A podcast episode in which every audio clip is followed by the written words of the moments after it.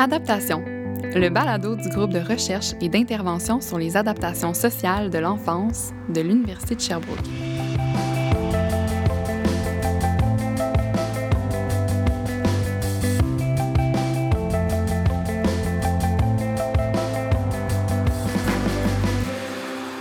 Nous voilà déjà arrivés en janvier 2022 et donc à la deuxième saison d'adaptation. Avant d'entrer dans le vif du sujet de notre épisode d'aujourd'hui, j'aimerais prendre le temps de remercier toutes les personnes qui sont passées au micro lors de la première saison, qui a été lancée au printemps 2021. J'ai vraiment eu du plaisir à animer ces discussions-là où on a pu parler, euh, par exemple, du trouble du spectre de l'autisme, des fugues chez les jeunes, jusqu'à la dépendance ou l'attachement, pour n'en nommer que quelques-uns. Donc, dans la dernière saison, on a eu la chance d'avoir des échanges qui étaient riches, très instructifs avec environ une douzaine des membres chercheurs du GRISE. Et cette année, on continue à entretenir la conversation avec celles et ceux que vous n'avez pas encore rencontrés. Donc, pour débuter la programmation 2022, on va aborder un sujet qui se prête assez bien au retour du temps des fêtes. On va parler de la préoccupation face à notre image corporelle et la place qu'elle peut prendre euh, chez les jeunes. En janvier, alors que la nouvelle année sonne, certaines personnes vont choisir de prendre une résolution du nouvel an. Donc, pour plusieurs, ça peut prendre la forme d'une décision visant l'apparence physique, comme la perte de poids par le biais d'une diète ou d'un programme d'entraînement. Tout le monde est préoccupé par son image et c'est normal. Mais comment tracer la ligne entre une motivation saine envers l'entretien de notre image et les attitudes et comportements qui sont problématiques? Déjà que c'est pas toujours évident en tant qu'adulte de ne pas s'ajouter une pression trop grande face à notre poids et à notre image, on peut se demander comment cette situation se vit chez les jeunes. Notre invitée d'aujourd'hui, Isabelle Thibault, s'intéresse aux facteurs qui contribuent au développement des attitudes et comportements alimentaires problématiques et des troubles des conduites alimentaires à l'enfance et à l'adolescence. Isabelle est professeure adjointe au département de psychoéducation de l'Université de Sherbrooke et membre chercheuse régulière au GRISE. Elle s'implique aussi à la clinique des troubles alimentaires du CIUS de l'Estrichus. Donc bonjour Isabelle, merci d'être avec nous aujourd'hui. Bonjour, merci à toi. Je pense que la conversation qu'on s'apprête à avoir aujourd'hui va euh, rejoindre bien des gens euh, parce que les questions qu'on va aborder euh, nous touchent tous un petit peu de près ou de loin. Toi, ton expertise, c'est la question des attitudes et des comportements alimentaires problématiques chez les jeunes. Donc, tes intérêts de recherche sont bien à propos là, pour un épisode en janvier, comme aujourd'hui, un moment annuel où plusieurs personnes décident de prendre une résolution axée sur la perte de poids, généralement. Mais comme tes travaux le soulignent, euh, la préoccupation face au poids, c'est pas juste une affaire d'adultes ou même d'adolescents. Donc, Isabelle, euh, parmi tes recherches, toi, vers quel âge euh, peuvent apparaître les premières préoccupations face à notre image corporelle? Mais en fait, ce qu'on sait, là, c'est que ça a été recensé à partir même de l'âge de 4 ou 5 ans. Des enfants qui vont être préoccupés par leur apparence beaucoup, qui vont vouloir changer leur alimentation. Mais ça, c'est des cas vraiment anecdotiques. Là, 4 ou 5 ans, c'est pas la majeure. Généralement, quand ça commence à apparaître, il y a des auteurs qui vont parler de 8 ans, mais c'est plus vers 9-12 ans que la majeure va être. Ce qui est important là-dedans, c'est qu'on a souvent tendance à croire, comme tu l'as un peu mentionné, que ça commence à l'adolescence. Mais non, c'est présent dès l'enfance et c'est quelque chose qu'on voit de plus en plus, qui fait de plus en plus l'objet d'études dans les écrits. Puis j'imagine que euh, jusqu'à un, un certain point, c'est normal d'être conscient de soi puis de vouloir entretenir notre image. Euh, quand est-ce que ça devient problématique? C'est une bonne question. Puis moi, ce que je dis toujours, puis tu l'as mentionné, là, je fais partie de la clinique des troubles alimentaires au CHU, puis à toutes mes patientes, je vais le dire, c'est pas vrai que l'apparence, c'est pas important. Vous m'entendrez jamais dire ça. Ça n'a pas toute l'importance qu'on y accorde, par contre, quand on présente des attitudes et comportements alimentaires problématiques ou des troubles des conduites alimentaires. Et quand, qu'est-ce qui distingue une personne qui a des préoccupations, somme toute, normales, très normatives dans nos sociétés actuelles, d'une personne qui verse dans une problématique, c'est quand il y a un impact sur le fonctionnement qui va être majeur. C'est-à-dire que c'est des personnes qui vont s'isoler de plus en plus, qui vont devenir vraiment très, très, très rigides dans leur plan alimentaire, qui ne peuvent pas déroger de ça et qui vont se mettre à refuser des sorties ou si elles vont voir des amis, si elles sont avec les autres, aller à une fête d'enfants, par exemple, vont euh, être très, très, très mal à l'aise à l'idée de manger. Ça va devenir un stress très envahissant pour elles. Donc, ça devient problématique quand ça a des impacts sur le fonctionnement. Puis quand on va voir, euh, ben c'est ça, qui vont couper des activités, qui vont trouver des excuses, qui vont commencer parfois à raconter des mensonges aussi pour, pas dans une mauvaise intention, mais pour couvrir un peu à quel point toutes les questions relatives au poids, à l'apparence corporelle, c'est envahissant dans leur vie. Et quand ça a l'impact sur le fonctionnement, c'est généralement que c'est très, très, très présent dans la vie. Tout ou presque devient centré là-dessus dans les préoccupations de la personne. Puis avant d'aller plus loin, je pense que ce serait important euh, qu'on puisse bien saisir la différence entre les attitudes et les comportements alimentaires problématiques, qu'on nomme les ACAP dans notre jargon, et euh, les troubles des conduites alimentaires comme l'anorexie et la boulimie. Donc, est-ce que tu peux nous éclairer un peu sur la différence entre ces deux euh, concepts-là? Oui, en fait, je vais en ajouter un troisième concept qui est même une alimentation dite normale. D'accord? Donc, il faut comprendre l'alimentation, que ça va vraiment d'un extrême à un autre. À un extrême, il y a une alimentation dite normale. Ça, c'est l'alimentation que la plupart des gens ont. Une alimentation normale, c'est se préoccuper, oui, pour avoir une alimentation correcte, mais c'est-à-dire qu'on va manger des protéines, des fruits et légumes, des produits céréaliers. On va aussi manger des chips à l'occasion, puis du gâteau au chocolat parce que c'est vraiment très bon, ça fait plaisir. Et une alimentation normale, c'est d'être conscient qu'on ne peut pas manger que du gâteau au chocolat à tous les repas toute notre vie tout comme on ne peut pas manger juste du concombre à tous les repas toute notre vie non plus, que un dans l'autre, ça entraîne des problématiques. Donc ça, c'est une alimentation dite équilibrée. À l'autre extrême, il y a les, troubles des conduites alimentaires. Ceux qu'on connaît le plus, c'est l'anorexie mentale. Puis quand je dis qu'on connaît le plus, pas d'un point de vue de chercheur, mais vraiment là, que la population générale connaît bien, anorexie mentale, boulimie. De l'anorexie mentale, c'est des personnes qui vont faire une diète très, très, très importante, qui va amener une perte de poids vraiment importante. Il va avoir une chute de poids. Et ces personnes-là vont être excessivement envahies par toutes les questions qui concernent le corps, l'apparence physique, l'alimentation. Souvent, pas dans tous les cas, mais souvent, elles vont avoir une distorsion de leur image, c'est-à-dire qu'elles peuvent se percevoir plus grosses, ces personnes-là, qu'elles ne le sont en réalité et leur estime d'elle-même est fonction de leur apparence physique. L'autre trouble des conduites alimentaires très connu, c'est la boulimie. La boulimie, c'est des personnes qui vont faire des crises de suralimentation. Donc, manger beaucoup, beaucoup de nourriture dans un court laps de temps avec une impression de perte de contrôle. Et ces crises de suralimentation-là vont être suivies de comportements compensatoires inappropriés qu'on appelle. Le plus euh, commun, c'est les vomissements. Donc, on consomme une grande quantité de nourriture dans un court laps de temps, puis ensuite, on se fait vomir. Ces personnes-là aussi vont être très, très, très préoccupées par leur apparence, par la forme de leur corps et tout ça. Juste avant ça, donc entre l'alimentation dite équilibrée et les troubles des conduites alimentaires qui sont diagnostiqués selon des critères dans le DSM, qui est le manuel utilisé pour les problématiques de santé mentale. Mais avant ça, ou entre les deux, je devrais dire, il y a ce que tu as appelé les ACAP, donc les attitudes et comportements alimentaires problématiques.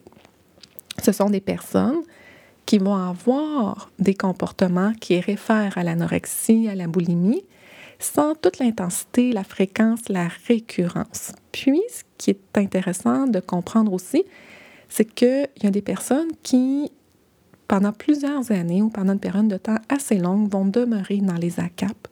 Donc, ils ne verseront pas vers le trouble des conduites alimentaires. Mais toutes les personnes qui ont un trouble des conduites alimentaires sont passées par un épisode d'ACAP avant. Puis qu'est-ce qui peut amener certaines personnes euh, qui sont dans les ACAP, peut-être pendant euh, quelques temps, à aller vers les troubles alimentaires? C'est une excellente question, puis c'est quelque chose qu'on ne sait pas encore. Puis mes projets de recherche s'intéressent notamment à ça. Essayer de distinguer, mais qu'est-ce qui fait en sorte, moi je travaille sur les enfants surtout, puis les jeunes adolescents, qu'est-ce qui fait en sorte qu'on reste dans une alimentation dite équilibrée? Qu'est-ce qui fait en sorte qu'on reste dans des ACAP? Qu'est-ce qui fait en sorte qu'on glisse vers le trouble des conduites alimentaires? Qu'est-ce qui fait en sorte aussi qu'on est dans des ACAP et qu'on revient à une alimentation dite équilibrée sans intervention nécessairement? Puis, tu sais, la grande question qu'on peut se poser, c'est euh, pourquoi? Pourquoi, quand on est si jeune, on peut développer une préoccupation euh, au point de vouloir faire des diètes, des jeûnes ou encore de l'exercice de façon excessive? Qu'est-ce qui peut motiver ça? Mais cette question-là, c'est exactement la question qui guide tous mes travaux de recherche. Puis moi, là, comme chercheuse, c'est ça qui me passionne, c'est ça qui m'anime je me dis, mais pourquoi à 10 ans, la petite pinotte, là, elle décide de faire une diète, puis elle s'aime tellement pas qu'elle a l'impression qu'elle va trouver la solution à ses problèmes en hmm. contrôlant son alimentation. Puis, Il y a, euh, tu sais, mes projets de recherche, on fait notamment là, un dépistage dans des écoles primaires. Puis il y a une enseignante une année qui me disait, Isabelle, c'est une enseignante d'expérience qui me disait, Isabelle, cette année, ce que j'ai entendu un enfant dire, mais je l'aime pas, mon manteau d'hiver. C'était comme un peu une doudoune, là, assez gonflée, parce que j'ai vraiment l'air grosse avec ma doudoune. Puis elle me disait, mais il me semble que j'entendais pas ça avant. Hmm. Là, ça amène toute la question, est-ce qu'il y en a plus ou est-ce qu'on est plus sensible ou peu importe, mais qu'est-ce qui fait en sorte que des enfants commencent une diète? C'est pas si clair dans les écrits. Ce qu'il faut savoir, c'est qu'il y a beaucoup d'études actuellement qui ont mesuré la présence de, des facteurs de risque qu'on appelle en même temps que la problématique. Donc là, on ne sait pas trop. Est-ce que c'est des conséquences ou c'est des facteurs qui entraînent le trouble? Malgré tout ça, ce qui est identifié dans les écrits, c'est qu'il y a des facteurs de risque qui sont associés. Comme je dis, on ne sait pas trop encore si c'est des conséquences ou pas, mais on parle d'enfants qui vont avoir euh, des symptômes dépressifs, des symptômes anxieux. On va parler aussi d'enfants qui vont avoir vécu euh, des histoires de socialisation plus difficiles. Et ça, c'est pas nécessairement des enfants qui vont être isolés socialement, qui n'ont pas d'amis, mais ça peut être. Euh, ça, c'est assez typique, là, je pense, aux troubles des conduites alimentaires dans l'anorexie. C'est quelque chose qu'on va voir beaucoup aussi. C'est des enfants qui ne sont pas isolés, mais qui ne sont pas satisfaits de leur relation sociale. Donc, c'est un peu quelque chose qu'on commence à voir dans les ACAP aussi. Et sinon, ce qu'on sait, c'est que ce sont des enfants qui vivent dans des milieux où il y a beaucoup de préoccupations pour l'apparence corporelle. Puis on dirait qu'à travers cette question-là, l'anorexie, la boulimie, on parle souvent de la notion du contrôle. Est-ce que c'est quelque chose que, que, tu partages aussi, que le contrôle peut être expliqué, peut expliquer pourquoi des gens euh, ont des ACAP, ont des troubles alimentaires? Oui, mais en fait, euh, y a la notion de contrôle, là, elle est vraiment bien comprise quand on parle des troubles des conduites alimentaires. Donc là, je ne peux pas me positionner pour les ACAP parce que ce n'est pas si clair encore dans les connaissances. Mais pour les troubles des conduites alimentaires, ce qu'il faut comprendre, là, je fais un parallèle, là, mais c'est la même chose dans les deux cas. On dit que c'est des problématiques qui sont multifactorielles. Donc, c'est un ensemble de facteurs de risque. Et ça, souvent, là, quand on, a des parents en clinique là, qui nous arrivent, que leur jeune fille a une anorexie, les parents vont nous dire, mais pourquoi? Et là, les parents cherchent un coupable, puis moi, je les comprends, c'est avec raison qu'ils font ça. Ils veulent tellement aider leur enfant. Et ce qu'on leur répond, c'est mais c'est pas une cause, c'est un ensemble de causes, donc un ensemble de facteurs. Puis pour revenir à ta question, la notion de contrôle, donc ce qu'on sait dans le cas des troubles des conduites alimentaires, c'est qu'il y a un ensemble de vulnérabilités qui sont présentes avant le début de la maladie.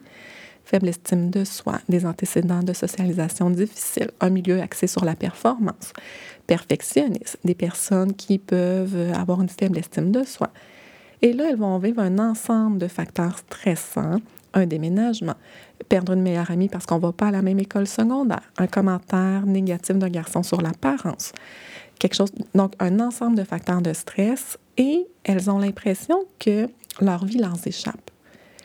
Et là, pour tenter de reprendre le contrôle sur leur vie, Contrôler l'apparence apparaît pour ces personnes-là comme une solution enviable, c'est-à-dire que si je contrôle mon corps, j'ai l'impression de contrôler quelque chose. Et là, donc, elles commencent une diète, sont excessivement valorisées socialement parce que c'est donc beau de perdre du poids puis de contrôler son alimentation, reçoivent des commentaires positifs, ça les renforce dans leur conduite.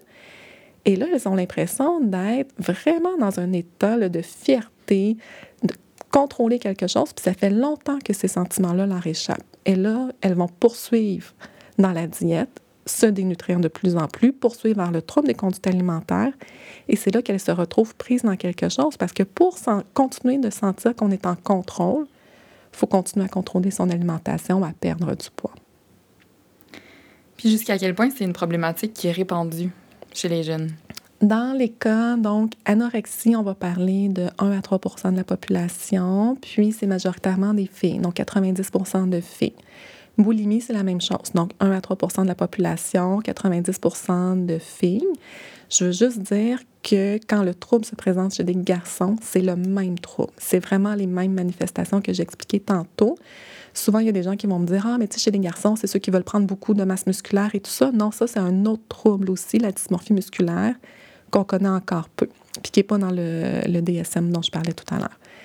Pour les ACAP maintenant, les attitudes et comportements alimentaires problématiques, chez nos adolescents, les proportions dans les études qui sont les mieux faites là, tournent autour de 20 à 25 Donc oui, je vois ton visage, c'est assez répandu. C'est à peu près un adolescent sur quatre. Et euh, puis, le, il y a des études qui, vont, qui arrivent plus à une proportion de 15 Et chez les enfants, les, il y a des études, c'est très variable, qui vont varier de 30 à 80% des enfants. Là. 80% c'est des études où est-ce qu'on demandait aux enfants est-ce que ça t'arrive de te préoccuper de ton apparence? L'enfant répondait oui, et là, on l'incluait. Bon des études plus sévères, j'ai envie de dire, avec des meilleurs critères pour définir la problématique, on est autour de 15% C'est la proportion que j'arrive aussi dans mes études jusqu'à ce moment, à, ce moment-ci. 15% des enfants de 9 à 12 ans, c'est quand même énorme. Ah oui, c'est frappant. Je suis étonnée de voir qu'il y ait autant d'enfants, puis que ça, ça perdure aussi là, à l'adolescence, ce nombre-là. Euh, justement, on parle de plus en plus aussi qu'on vit dans une culture qui est grossophobe. Donc, pour les personnes à l'écoute qui sont peut-être pas familières avec le terme, la grossophobie, ça fait référence à l'ensemble des attitudes et des comportements hostiles qui vont venir stigmatiser et discriminer les personnes grosses, euh, notamment sur le plan euh, médical ou social. Euh, selon toi, est-ce que notre culture grossophobe a un rôle à jouer sur les attitudes et les comportements alimentaires problématiques qu'on retrouve chez les jeunes et peut-être expliquer la grande proportion des, des, des, ados, des enfants qui peuvent vivre ça?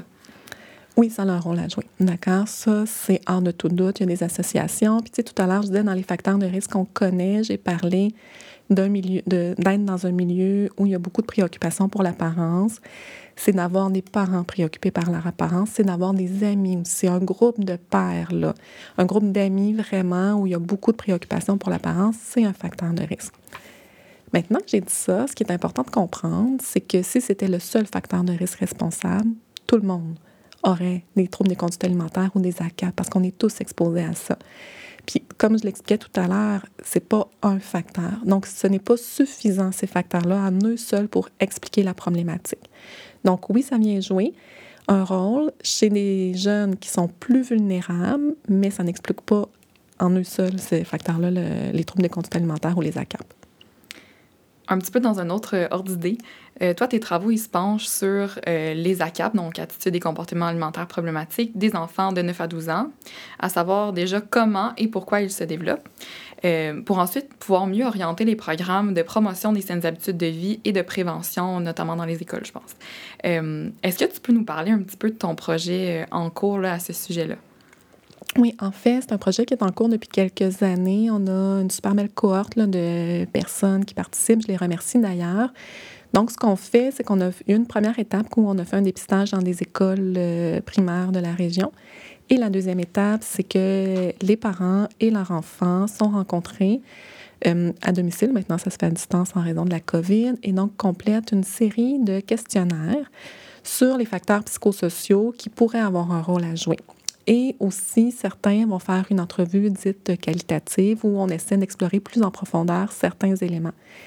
Donc, ça, ça va me permettre d'arriver à identifier justement les facteurs de risque. Puis ce qui est vraiment intéressant dans cette étude-là, ce qui permet qu'elle se distingue des autres études à ce jour, c'est qu'on suit ces enfants-là dans le temps, on suit leurs parents aussi. Donc, on va être capable de voir l'évolution. Je veux mentionner qu'il y a beaucoup de participants là-dedans qui, au départ, ne présentaient pas de vulnérabilité. Donc, mais on essaie de voir est-ce que ça se développe dans le temps, est-ce que ça reste stable dans le temps? Donc, ils continuent, on appelle ça un groupe témoin en recherche. Là. Donc, qu'est-ce qui distingue mon groupe témoin de ceux qui avaient des vulnérabilités au départ ou de ceux encore qui en développent? Puis, un des objectifs de cette recherche-là, c'était aussi de mieux orienter les programmes de promotion euh, des saines habitudes de vie. Est-ce que jusqu'à présent, tu entrevois euh, peut-être des nouvelles orientations ou essayer peut-être d'améliorer ce qu'on fait déjà actuellement pour euh, cette question-là? Oui, mais en fait, moi, ce qui m'alerte beaucoup, c'est que actuellement, puis ça, c'est quelque chose qui a été bien euh, mis en évidence par d'autres études, c'est qu'il y a des programmes de promotion des saines habitudes de vie ou des programmes de prévention des troubles des conduites alimentaires qui occasionnent principalement de la distorsion, une insatisfaction corporelle, pardon, chez les participants. Donc, c'est dire qu'il y a des participants à ces programmes-là qui sont vraiment bien intentionnés, qui, au final, après avoir suivi le programme, sont très préoccupés par leur apparence. Donc, ils présentent ce qu'on essaie de prévenir. Moi, ça, ça m'alerte beaucoup. Puis comment on peut comprendre ça? C'est notamment que ces programmes-là sont axés sur la problématique donc, on parle de l'apparence physique. Mais chez des jeunes qui sont vulnérables, ça met le focus sur quelque chose. Et donc, le, ce à quoi j'espère en arriver, c'est d'être capable d'identifier vraiment les facteurs de risque principaux sur lesquels on devrait agir pour prévenir la problématique. Et donc, si, avec mes études, on se rend compte que c'est beaucoup une histoire de socialisation, intervenons sur la socialisation plutôt que de parler d'alimentation. Puis justement, concernant les attitudes et les comportements alimentaires problématiques, c'est un long mot. Hein? Oui, c'est vraiment le dire long. souvent. euh, comme tu nous expliquais plus tôt, ben, ça peut ensuite mener à des troubles de conduite alimentaire. Euh, ce serait quoi les interventions possibles quand on est au stade là, des ACAP? Oui, puis si tu me permets, je vais même élargir oui. un peu. D'accord? Tu sais, pour des parents qui sont préoccupés parce que leur enfant commence à présenter euh, une alimentation dite particulière. En fait, d'abord, comment on peut remarquer ça pour les parents? Là? c'est des enfants qui vont, ou des adolescents qui vont changer de façon assez radicale leur alimentation. Puis quand je dis assez radicale, c'est que souvent ça commence là, par Ah, ils mangent plus de chips parce que les chips, c'est pas bon pour la santé. C'est bien quel parent ne veut pas que son enfant mange mieux? Donc, ça, souvent, ça commence comme ça, mais ça va s'accentuer. Puis, la plupart des enfants qui vont prendre, au début de l'épisode, de commencer en disant les résolutions de la nouvelle année les résolutions, ça ne dure pas généralement dans le temps. Donc, ce qui peut alerter des parents, c'est quand ces changements d'alimentation-là perdurent dans le temps, que ce n'est pas juste une passade et que ça devient de plus en plus marqué, de plus en plus envahissant. C'est quand l'exercice physique va prendre beaucoup, beaucoup plus de place dans la vie de leur enfant aussi, puis qu'on se rend compte que tout est axé sur une question de calories, de poids, de diète. Et là, ce qu'on devrait faire, la première chose, c'est ce qu'on fait avec nos, euh, nos patients là, qui présentent une anorexie mentale ou une boulimie, c'est que c'est plus aux jeunes de gérer l'alimentation. C'est comme parents, on reprend le contrôle de la cuisine. C'est nous qui décidons ce que notre enfant va manger. Et surtout dans les cas où il n'y a jamais eu une historique de surpoids pondéral, mais ça, ça veut dire que nos habitudes alimentaires ont toujours été très adéquates. Et donc, comme parents, il faut se faire confiance et se dire que c'est ça qu'on va réinstaurer comme habitude alimentaire. Et ensuite de ça, il faut aussi essayer de comprendre pourquoi notre jeune est préoccupé par l'alimentation. Qu'est-ce qui se cache derrière ça? Puis là, moi, quand je dis ça, c'est pas nécessairement, oui, questionner pour essayer de comprendre les motivations, mais surtout questionner comment ça va à l'école ces temps-ci, comment ça va avec les amis. Faire le tour des différentes sphères de vie de notre enfant pour essayer de comprendre comment ça va dans sa vie et essayer de l'aider dans les sphères qui sont plus problématiques et pas rester centré juste sur l'alimentation. Ça fait un lien aussi avec les programmes. Hein. Peut-être qu'on doit se décentrer de la, problématique comme telle pour les aider, nos jeunes. Tellement, parce que, tu sais, moi, je dis souvent là, aux parents que je vois en clinique des troubles alimentaires, si la, les troubles des conduites alimentaires, c'était juste une question de poids, le traitement serait très simple. On rentrerait les jeunes filles à l'hôpital, on les forcerait à manger, elles réatteindraient leur poids santé, on les sortirait de l'hôpital, ce serait fini on fait ça, ça ne fonctionne pas. Elles ressortent de l'hôpital et se remettent tout de suite à perdre du poids. Et pourquoi? C'est qu'il faut agir sur les facteurs psychosociaux qui ont entraîné la problématique. Et donc, ce rationnel-là tient pour les ACAP aussi. On s'en va vers là aussi, vers les facteurs. Euh, durant la pandémie de COVID-19, euh, le taux des troubles alimentaires observés chez les jeunes a augmenté. Donc, euh, on a vu une hausse dans la demande de services qui allait en ce sens. Tu en as peut-être été témoin à la clinique. il semblerait que justement, il y a eu une diminution des facteurs de protection, mise avec une augmentation des facteurs de risque associés aux troubles alimentaires durant la pandémie. Euh, donc, est-ce que tu peux nous parler un petit peu de ces facteurs-là qui sont en jeu? Pourquoi euh, c'est une période plus difficile présentement pour les jeunes plus vulnérables? Oui, mais ce qu'on a vu beaucoup, là, c'est une hausse des problématiques de santé mentale chez nos jeunes, d'accord? On a parlé beaucoup de la dépression, beaucoup de l'anxiété, c'est la même chose pour le trouble des conduites alimentaires. Ce qui s'est passé, c'est que les mesures sociosanitaires, puis là, quand je parle des mesures sociosanitaires, je ne parle pas du port du masque, là, OK? Vraiment, tout ce qui réfère à l'isolement social. Ça, ça a fait en sorte que nos jeunes se sont retrouvés du jour au lendemain privés surtout de leur vie sociale, mais aussi privés des distractions que l'école leur offre habituellement. C'est-à-dire que dans un cours, on est concentré, le professeur est là. Ensuite, on a nos récréations, donc on voit nos amis, tout ça. Il y a des activités parascolaires, il y a tout ça. C'est une source de distraction. Et donc, ce qui s'est passé beaucoup, beaucoup avec le premier confinement qu'on a vu, euh, en mars 2020, là, où tout a été fermé, notamment au Québec, mais ça a été vu dans d'autres pays également. Puis il y a des études qui ont été faites là-dessus, qui ont été très bien menées. Ce que ça nous montre, c'est que les jeunes qui étaient déjà vulnérables se sont retrouvés seuls avec eux-mêmes, si je peux dire, du jour au lendemain. Les parents étaient débordés, devaient s'adapter au télétravail, faire l'école à la maison. Tout ça, ça a été une période excessivement stressante et exigeante. Et là, ce que j'ai expliqué tantôt, c'est qu'on a des jeunes vulnérables, puis le trouble des conduites alimentaires survient quand il y a une augmentation des facteurs de stress, puis qu'on veut reprendre le contrôle. Et là, en période de pandémie, on est très stressé et on n'a pas, comme tu l'as dit, accès à nos facteurs de protection euh, habituels. C'est plus difficile de parler avec une amie, de la voir, de faire des activités, de se distraire et tout. Et on a plus de temps pour réfléchir. Il y a beaucoup de gens qui ont mangé plus aussi pendant la pandémie. Et là, ça a créé une panique et on devrait donc perdre ce poids-là. Et donc, isolé, replié sur soi-même, on décide de reprendre le contrôle et le, on, là, on glisse vers le trouble des conduites alimentaires. Puis ce que je dis souvent aussi, c'est que quand on est en train de compter le nombre des raisins qu'on mange, on se préoccupe pas de ben je m'ennuie, j'ai pas d'amis, je suis pas avec les autres, je me sens isolée, je me sens pas bien. Ça remplit un rôle ces préoccupations alimentaires là.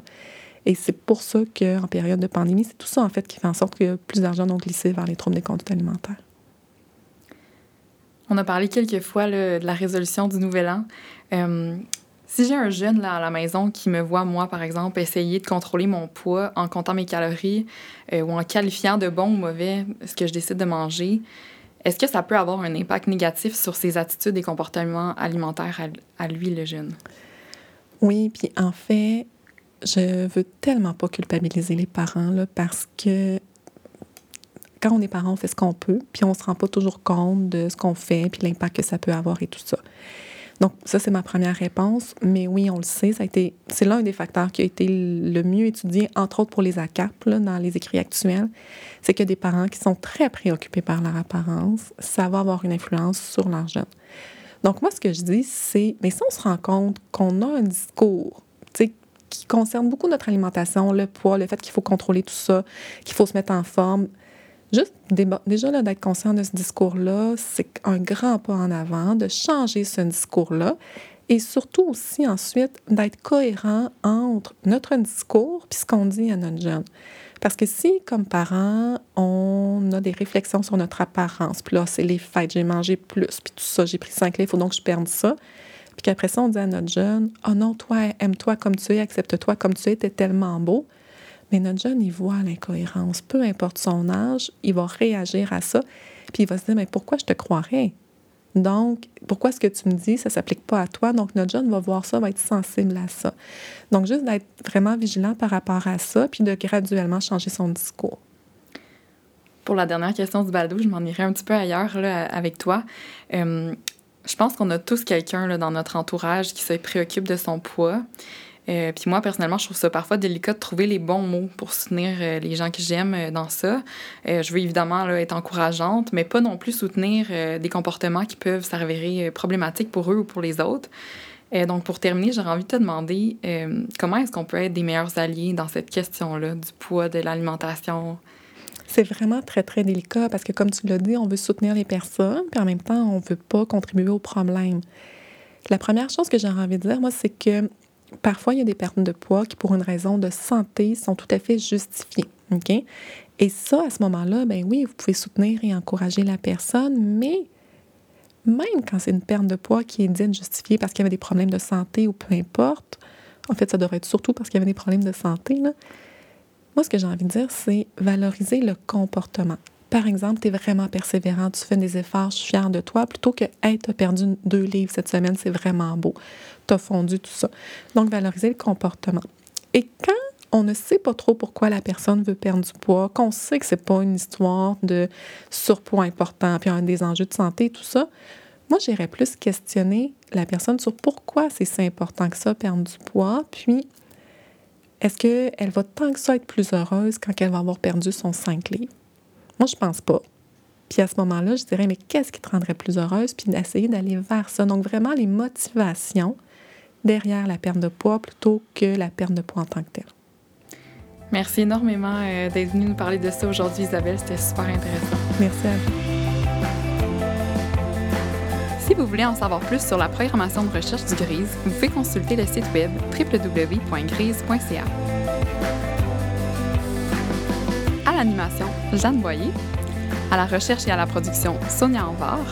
Et à l'enregistrement, le studio balado du service de soutien à la formation de l'Université de Sherbrooke.